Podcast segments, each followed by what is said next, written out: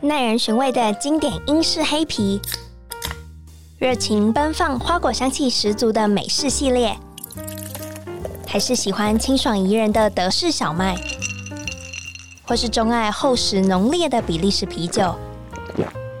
欢迎收听《深饮啤酒》，陪你探索来自世界的精酿啤酒，让我们一起从微醺中学习吧。Cheers！Hello，各位大家好，欢迎收听《深饮啤酒》，我是节目主持人 Claire。今天要来到一集跨界微醺对谈，然后如果有在听前面几集的朋友，可能会发现，诶，我曾经有访问过生命搏斗格，他们聊关于 MMA、UFC 等等内容，然后自己就突然觉得这个运动让我非常喜欢，就是我连上周都也去看了一场比赛，然后真的是非常血脉喷张，非常沸腾。然后为了延续自己的喜好，所以这次我邀请到前拳击国手，而且现职也是一个就是拳击教练的林玉婷来到摄影啤酒的节目。Hello， Hello，大家好。你可以简单的跟大家就是介绍一下你的就是落落场的背景吗？基本上我是属于在拳击的发源地，就是二零国中、二零高中、二零工商，对，就是从那边出产的。然后就是传统学校啦，然嗯，后就是它基本上在之前的时候，大家听到二零这个地方，就会属于哦，你是来自于发源地出来的选手，真的、哦，对，所以二零彰化二零就代表你是拳击的，就是非常有名的地区嘛。对，，它是算全集的重镇。对，就是它基本上有很多小孩就是从那边出来，然后现在的很多教练啊，就是顶尖的教练也很多都是从二林出发出来的。 OK，所以就是你们学校里面，从学生时期就会有是社团吗？还是一个校队？呃，我们是由校队出来的，我们其实社团的话只是占小部分，就是让学生有这个兴趣，然后有可能再发展成校队成这样子。 OK，那蛮好奇，就是你当初怎么会？我相信校队就代表年纪很小就决定要参与这项运动。你当时候是怎么决定？哎、我要打拳击，怎么不是棒球？怎么不是篮球？呃，其实一开始我不是接触拳击这个项目，我是第一个接触的是一般的运动，只是我可能就是我会下课的时候特别留下来运动，然后那时候刚好是我的拳击教练看到了我，诶，这个小孩子怎么这么晚了还不回去，然后还在这边运动，因为他们校队都练到很晚，啊，对，所以他就把我拉过去说你要不要试试看，然后我就说好，因为当时我也不喜欢读书，对，所以我就刚好说那我找一个专长来试试看。 OK，对那我首先就想问你，我觉得我这个真的是一个超门外汉的问法，请问什么是拳击？拳击呢，它基本上就是字眼上嘛，用你的拳头去打到别人。蛮对蛮有道理。呃，简单来讲，它就是一个勇者的一个运动，因为它需要有很多的经验、技术，然后再就是你的胆量。如果、哦、对耶，对你如果没胆量的话，你怎么去打人？被打的时候你该怎么办？哇，哦那我蛮好奇，除了因为我可能在路上，或是我现在已经过学生时期，我不可能被教练找去说要不要进入球队。对，那对于一般人来讲，如果我已经开始工作的人，我要怎么样开始了解这项运动啊？可以的话，呃，我们附近有些拳馆，或是你们有兴趣的话，可以先上网先看一下，说，诶、拳击到底是什么东西，然后再借由这个东西，然后去看一下，诶、这个东西我做不做得到 OK，就是哦可以用所简单的协调啊，那些脚步的动作，可以先上网看一下。对，所以是有可能就是先去体验嘛。嗯，应该各个拳馆都可以有一个体验的一个位置。我们现在说的不是拳击有氧吧？呃，不是不是，是就是打拳，所以我只要上网 Google 拳击，就一定可以找得到，就是相关的。对，没错。因为其实拳击其实只是在台湾比较小一点点，可是它在国外的话，其实它是大项的运动。 OK OK，对，所以通常是像团课吗？还是可能是一去上课，教练就一对一的教我怎么样挥？如果你想要专精学到那个东西的话，我建议你会是一对一的模式。可是如果你单纯想试试看，然后运动，然后跟不跟得上大家的话，可以上团课。 OK，对那请问通常第一堂课我会学了什么？第一堂课嘛，第一个我们一定会教你的脚步，就脚是步那么重要？，对，因为其实打拳对不对？虽然是打拳对不对？可是如果你没有脚步去移动的话，你怎么打到对方？啊，对有啊道理。然后如果人家打拳打你的时候，你要用脚步去移动啊，要不然你就站在那边变成一个沙袋， 就是单纯的被当沙 包打。对对，这也是我看 UFC 那个，我觉得他们 cardio 就是一直在跳动的感觉。对对对对，哦，然后接着也可以在可能在第一堂课挥得到拳吗？一定挥得到，一定挥得到。就是我们需要用我们的脚步，然后搭配我们的手的挥拳的动作。可是我们第一堂会建议只教直拳的动作，因为、就是这样，对，往就手 伸直手出伸去直，对对，因为如果教到勾的话，那些有些小部分的细微动作，有可能你手腕会扭到，所以我要讲的比较细，所以我们会先讲直拳，哦会讲比较基本一点。单纯挥拳也可能会扭伤哦。当然，当然，当然，当然，它其实有一些角度，你特别是用呃，我们会讲的 open，就是你是用王八拳的部分，就是随便乱轰。哦，对，所以我们基本上手腕是会扣下来的，这是保持我们手腕的稳定性跟安全性。了解。对，诶，我现在脑中想象得到的拳击就是会戴红色、蓝色的手套。对，我想问一下，手套颜色有差异吗？呃，其实颜色的差异就是区分在你是哪个角的对手。呃，其实这只关于在业余的部分，职业的话有每个人有自己的 sponsor，然后他会直接你就是带他的拳套，然后去上去做一个比赛这样子。 OK，所以其实颜色只介于业余上。 OK，那既然你提到了业余，那我想问你，我相信就是那种电视上播的，一定就是叫职业拳击嘛对？那业余拳击跟职业拳击有什么差别啊？第一个我们讲最简单就是回合数，业余的话只有三个回合，然后三分钟。哦，这么短哦。对，可是你其实很累哦，因为他其实高频率的在做一个打击的动作。嗯，对对对，所以你基本上休息喘息的时间，如果急的话，其实你休息不到五秒，你就你是连续要再一直出拳了。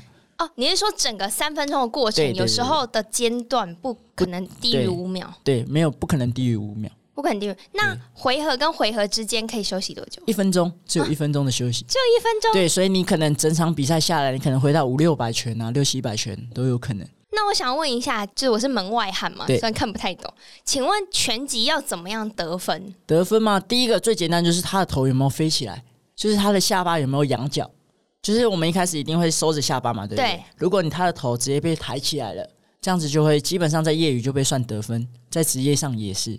请问我自己不小心抬头也算吗？当然，呃，基本上是他拳套碰到你的时候抬头，因为哦打对拳的时候不太可能做抬头的动 作，因为你只要一抬头，对可能会被被打到打就下巴对啊，下巴就晕倒了。啊，所对以啊，看你有没有抬头这个动作。所以对通常选手我们在比赛过程是会收下巴的一定要收下巴，因为我们下巴这个有很多神经，我们只要一敲到就直接晕了，所以很多人打到的时候都直接躺在地上起不来，就是这样子。也太危险了吧？那、呃，其实有训练，我觉得有训练的话，这些东西你都可以去避防啊。所以危险这个东西，呃，所有项目应该说有一定它的一定的危险度，所以不可能说所有的东西啊都不是安全对的。啊，那除了就是下巴往上抬之外，还有什么打？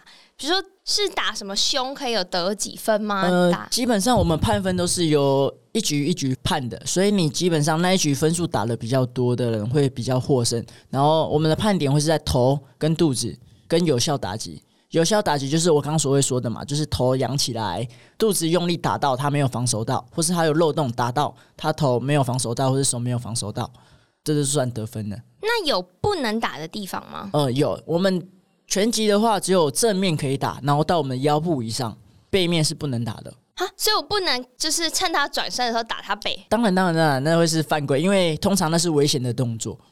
哦。对啊所以他跟我去看的综合格斗很不一样，因为我看综合格斗，他们就是哪一边都在打、欸呃，基本上拳击是有一个限制性的规则啦，哦，这样子讲。所以连腿部都不能做什么踢腿的动作，对对对对对，拳击就是纯粹只有拳而已。纯粹只能靠手打对他，然后还有特定部位，对对对，没错。所以就只能打肚子以上跟就是整个脸的正脸面。正面对，就是正面胸口啊，然后肚子的位置。那拳击比赛要戴头套吗？呃，业余的部分的话，会是十八岁，就是成人组以上才会不戴护头。哦，对，然后国中、高中基于因为他们还在发育，然后可能还没发育完全，所以有保护性的问题。了解，对所以才会戴。因为我我那时候就是看那 UFC，我想说为什么他们都不不戴戴头套？我想说，可是常常在 Google 或是看到好像会戴头套，想说奇怪。呃，应该这么说好了。业余性的话，如果你戴护头，它不会击倒率就没有那么高，然后就不会流行。那我们看的人，简单来说就是没有可看性。啊、不够刺激。对啊，不够刺激。因为讲白一点，就是我要看到血流出来，大家都是喜欢看到流血的样子，或是他打出来的那些东西。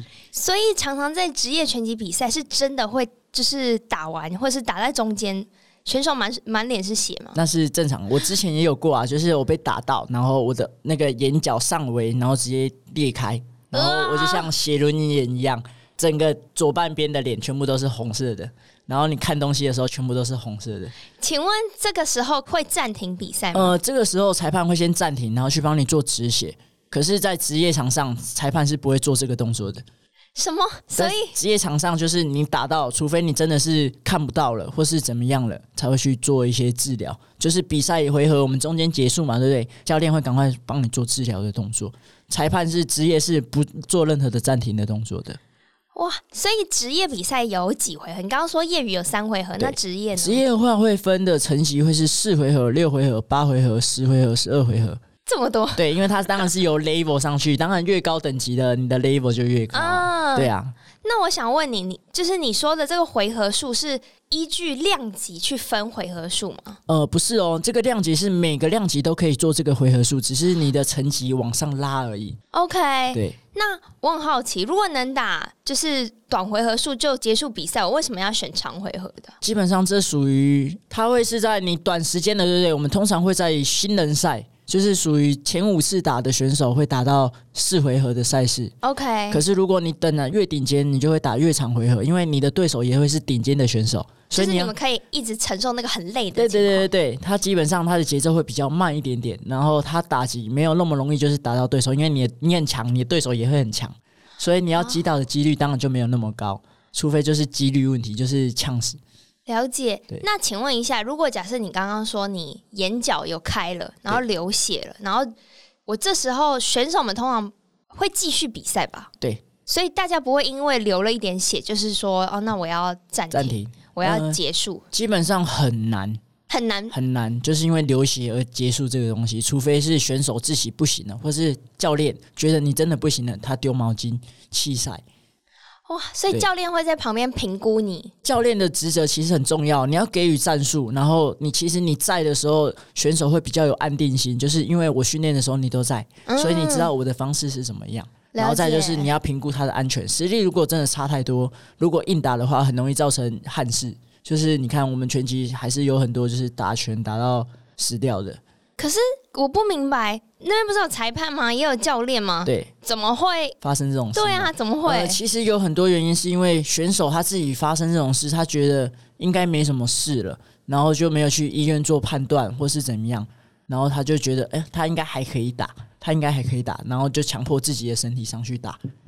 所以你自己其实也有发生过，就你就是会很惊的感觉，对，一定会一定会有很硬的时候。因为你不想要认输。对，我觉得这很像后面打成，很像是意志力的一个对，考验。就我说的、啊、勇者的一个运动就是这样子，你要必须，因为你只要一停下来，对手可是没有停的哦，他是一直打你的哦，所以你还必须要做出反应来，要不然你就是一直被当沙袋打。哇，这个太崩溃了吧！好，那我这边再问，请问就是既然要比赛，那就要挑选就是对手嘛？对。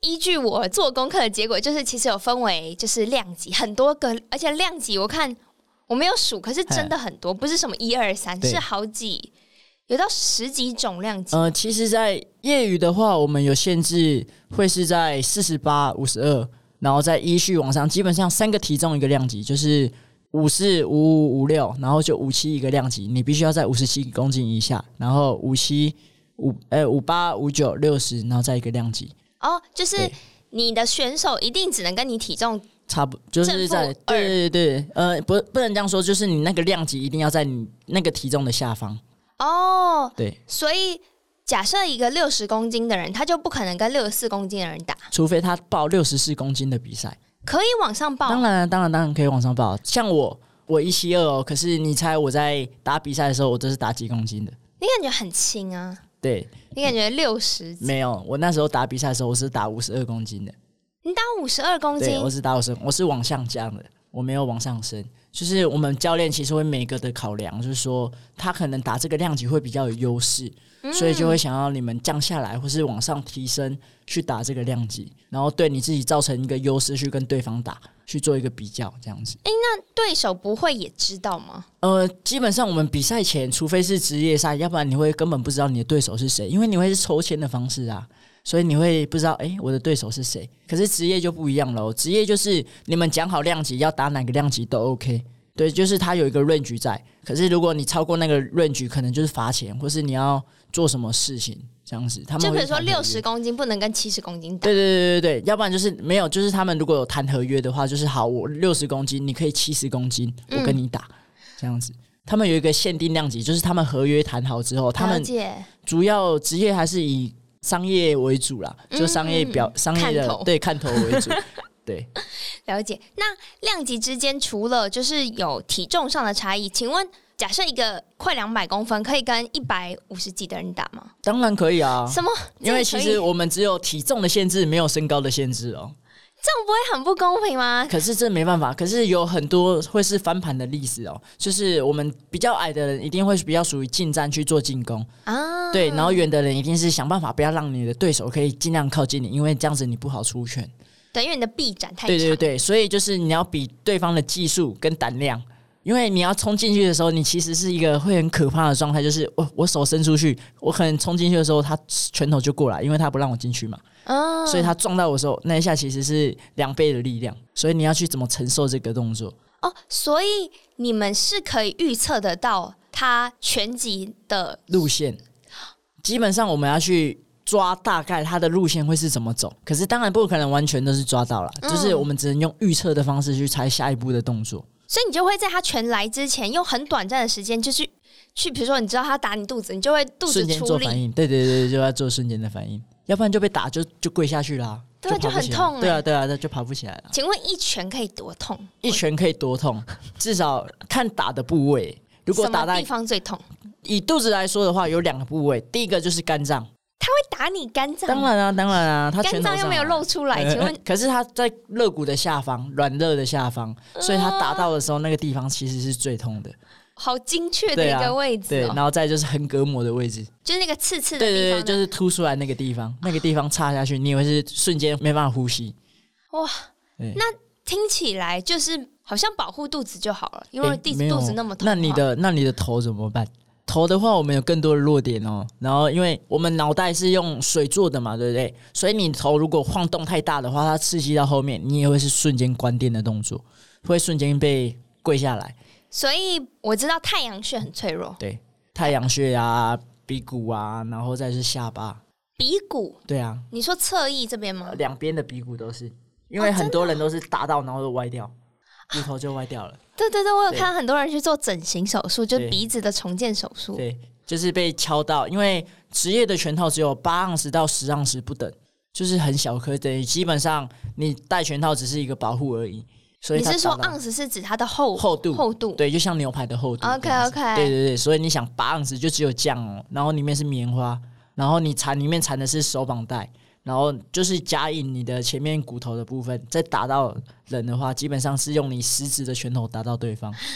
那我来我问一个很幼稚的问题，请问可以偷装什么很硬的东西？当然不行。，那一开始我们其实我们都会有人检查啦，所以没办法让你这样子做，这样太危险了。 对，这样超危险。 对啊，超危险的啊、 就很想赢，然后对就很幼不稚。行，因为这样会导致人家死掉。因为之前就是有发生，就是里面装东西，然后打人，然后那个人被打死。对，呃那我问你，这个如果真的发生意外，对手要会被过失杀人罪吗？基本上是不会的，因为其实他一定会很自责，没错。可是这其实因为他们是在正规的一个运动上去做比赛竞赛，嗯，对，所以他们不是用外面斗殴啊、打架那些动作。对，所以基本上这是算是在合格的里面呢、就是犯规，OK，就范里面是就是他不需要承担法律对责，因为任。要不然你看，如果就这样子啊，那大 那家谁要谁要来打？谁要来对啊，比赛就没有人要比赛啦。那我也蛮好奇，就是打比赛会不会打一打打出气来，就是生气我？跟你讲，这非常容易，这非常，因为你被打，你一定会非常的不爽啊，你一定要倒回来啊，讨回来啊。可所以是就算是你最好的朋友，你今天在跟他比赛，你也会有可能会生气。一定会，其实我跟你讲，台上是对手，我们台下就是好朋友。对，我们只有在台上去做互相较劲的动作，我们在台下，我们都是好兄弟啊，好 partner 啊，这样子。 OK，对那你觉得生气会有助于就是比赛吗？还是通常生气其实会扰乱比赛？其实我觉得生气是非常不好的，因为你会把你的节奏搞乱了。啊，会有一个节奏的部对分，，因为你节奏好，在你的节奏内，你是心平气和的去打，然后你可以快速的看到他的缺点。可是你一乱掉的时候，生气了，你就什么都忘记了，你就想我就是要打他而已，我就是要打他而已。然后反而这时候还会被打中。对，啊反而被打到几率更高哎、。那这样会更不爽对，这样会更不爽。所以你那场比赛就整个就去了，哇！对啊，那你刚刚说回合数之间，就是一个回合结束就判断这个回合是谁胜出嘛？对然后主要的方式就是看谁击中谁比较多，对。然后去增加那个分数。嗯，我分三个阶段跟叔说好了。第一个就是我们说的嘛，有效打击。嗯，第一个阶段就是以他的进攻的模式，有些人会比较被动，有些人比较主动。嗯，可是如果两个人是有效分数都是差不多的话，我们就会看被动跟主动这个问题。就是一直多做进攻的人，压迫他的人会比较多的得分点，因为他比较勇敢。对他比较勇敢，就是我们所谓说的那个勇士的那个运动嘛，对，所以就是要靠这些部分去做评判。好，如果再不行的话，我们就是要看他的姿势，姿势也有对差，别。因为姿势如果他的防守是如果是乱打的啊，或是我刚刚所谓说的王八拳嘛，就是乱扒的那一种的，嗯，对，所以那种姿势基本上是犯规的行为，我们会比较弱势一点点。了解，所以就是用很细微。对对对对，那我也蛮好奇，请问一下，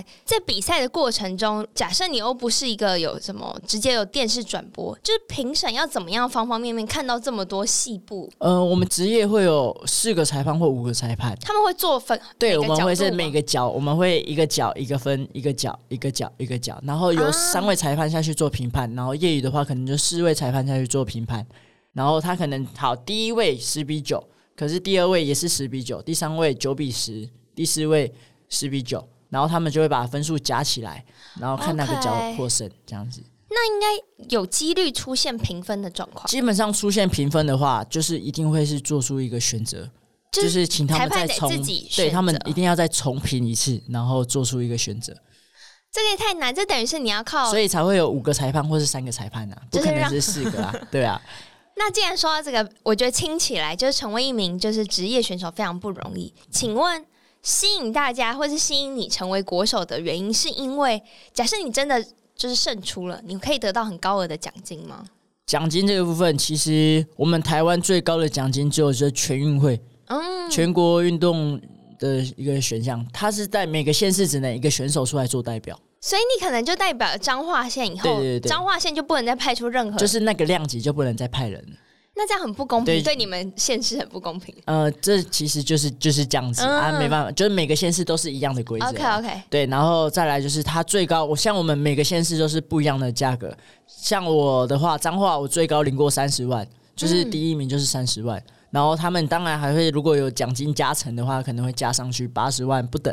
哦，对，所以最多目前我听过台北是最高的了， ，OK，到八十万或一百万不等。这是一场比赛。对对，就是没有不是一场，它是一个锦标赛的概念，就是 OK 淘汰赛，淘汰赛。那诶，对耶，这样子说，怎么样进行这个淘汰机制是怎么样？比如说你输了，就是你再也就是输了对吗？哦，全集只是单淘汰，所以所以单很淘残忍。你只要好，假如有四天的比赛，对不对？你那量级有八个人，可是你第一天就输了，你后面就完全都不能比赛。那我练了这么久，对，所以你必须练了，就把那东西发挥出来，这是你练的关键。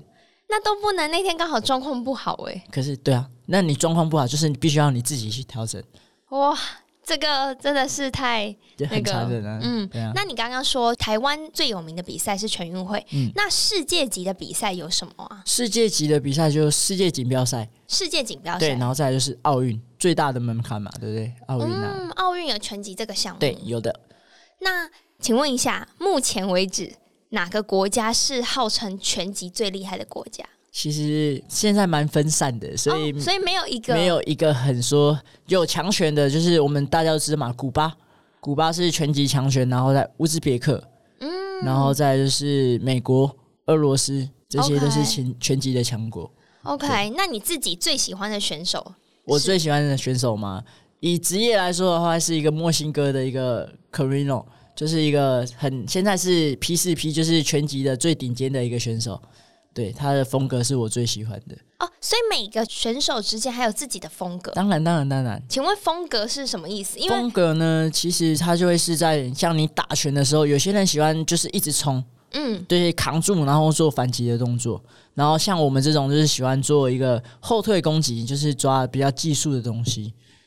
OK，那喜欢他，你就会比较会去模仿他的那个啊，对，会先去模仿他的东西，然后再去做。因为可是这很重要的东西就是你的底子要够好，哦，对了，不然就是就是你感就觉变成就是你就是花瓶而已啊，就是做样子而已啊，没有用啊，对啊。那可是其实像这种很厉害的选手，不是通常就是都会教练团都会对手都会知道他的套路，为什么不能去破解啊？因为你要想对手在破解你，你一定会想更好的方法去打他，啊，要不然你就被破解，你就输了啊、所以这个拳击运动是脑子要不断在转，你要一直更新，一直更新，一直更新，要不然就是我们所谓说吧，你停滞了，你就是往下掉，人家就是往上爬，哇，那选手的可以打的年龄可以到多大？这不一定哦。在台湾的话可能会比较低一点点啊，可是在国外的话可能会不等，四十岁以下都可以打。四十岁以下，对，业余的部分四十岁以下都可以打，可是职业不等，职业是你还可以打就继续打，只要你愿意打，对，你你就只要可你以愿继意续打。当然当然当然，只要你身体如果允许的话就继续打。哦，对啊理解。那如果想要在台湾看到拳击比赛，可以去哪里啊？现在其实每个县市都有一个固定的赛事，像县长杯啊、教育杯啊、理事长杯啊，嗯就各种县市都会有办比赛。如果可是如果想要知道资讯的话，可以到我们的拳击协会，拳击协会就会公布对真正的赛事，对，就什么。时候比赛，然后每个比赛，因为我们每个比赛都要需要通过拳击协会那边审核过了之后，我们才可以去办这个比赛。哦，对啊理解。所以就等于是大家都会统一所有的拳击资讯在这个对对对网对对，站上面对对的。了解。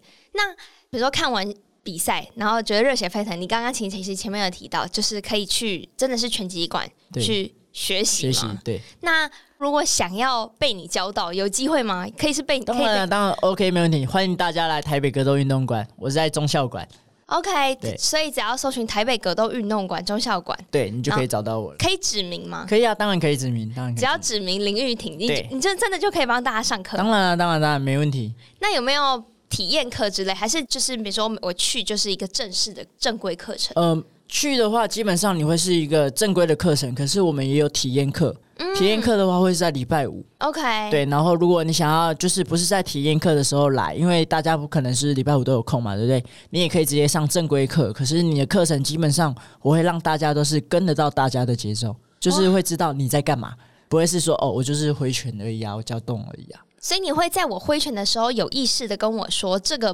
步骤或这个动作的名称。对对对对，我会跟你啊讲这个动作该怎么做，然后你该注意什么东西。 OK，对那有没有可能就是学一学，真的成为选手啊？当然可能啊，其实现在非常多人都是这样子。你是说我现在我这么老了去学，可还以有啊，可以啊，我那边最大年龄五十三岁。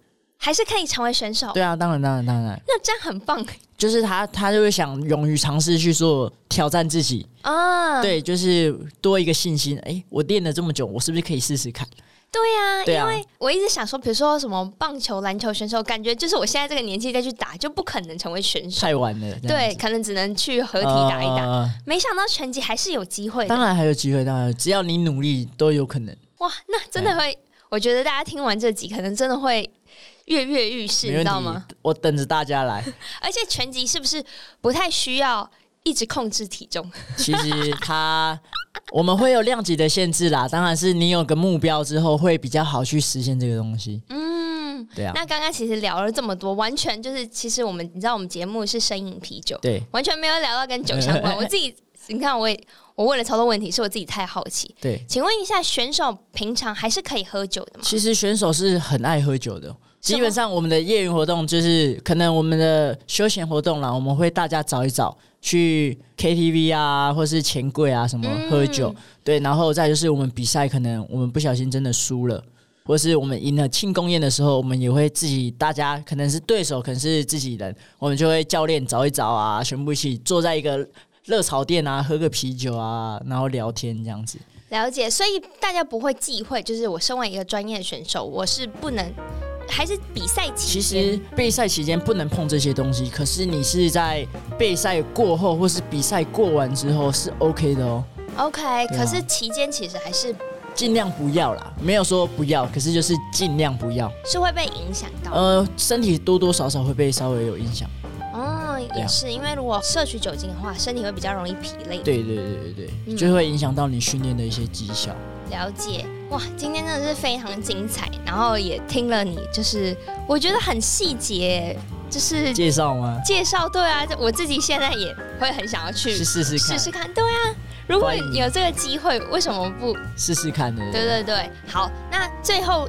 请问一下，你有自己的 Instagram 专业没？可以让大家 follow 一哦下。，有的，呃，帮我搜寻就是 Instagram 是 T M M A，然后 T I N G OK，就就可可以以找看到到里面会分享一些全集的影片啊，对，然后我在那边其实我会我在我们的馆里面，我们称作闪电啊，大家都叫我闪电，就是因为我的出拳速度可能比较快一点，然后我们的老板就是帮我去又取这个名字给我， OK，所以你现在还其实还是有持续进行比赛的吗，就是我持续进行着运动。就是我在备战状态，可是比赛的话还是得看有没有比赛可以打。 OK，对啊了解哇。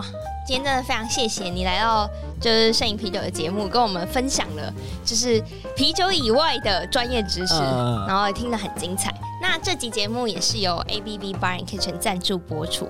如果想要了解更多啤酒相关资讯的话，或是酒吧相关资讯的话，也可以上 clairedrink.com 或是搜寻我的 Instagram D R I N K I E S，然后一个底线，然后 podcast P O D C A S T。那这期节目就到这喽，谢谢各位，谢谢玉婷，不会谢谢谢拜拜拜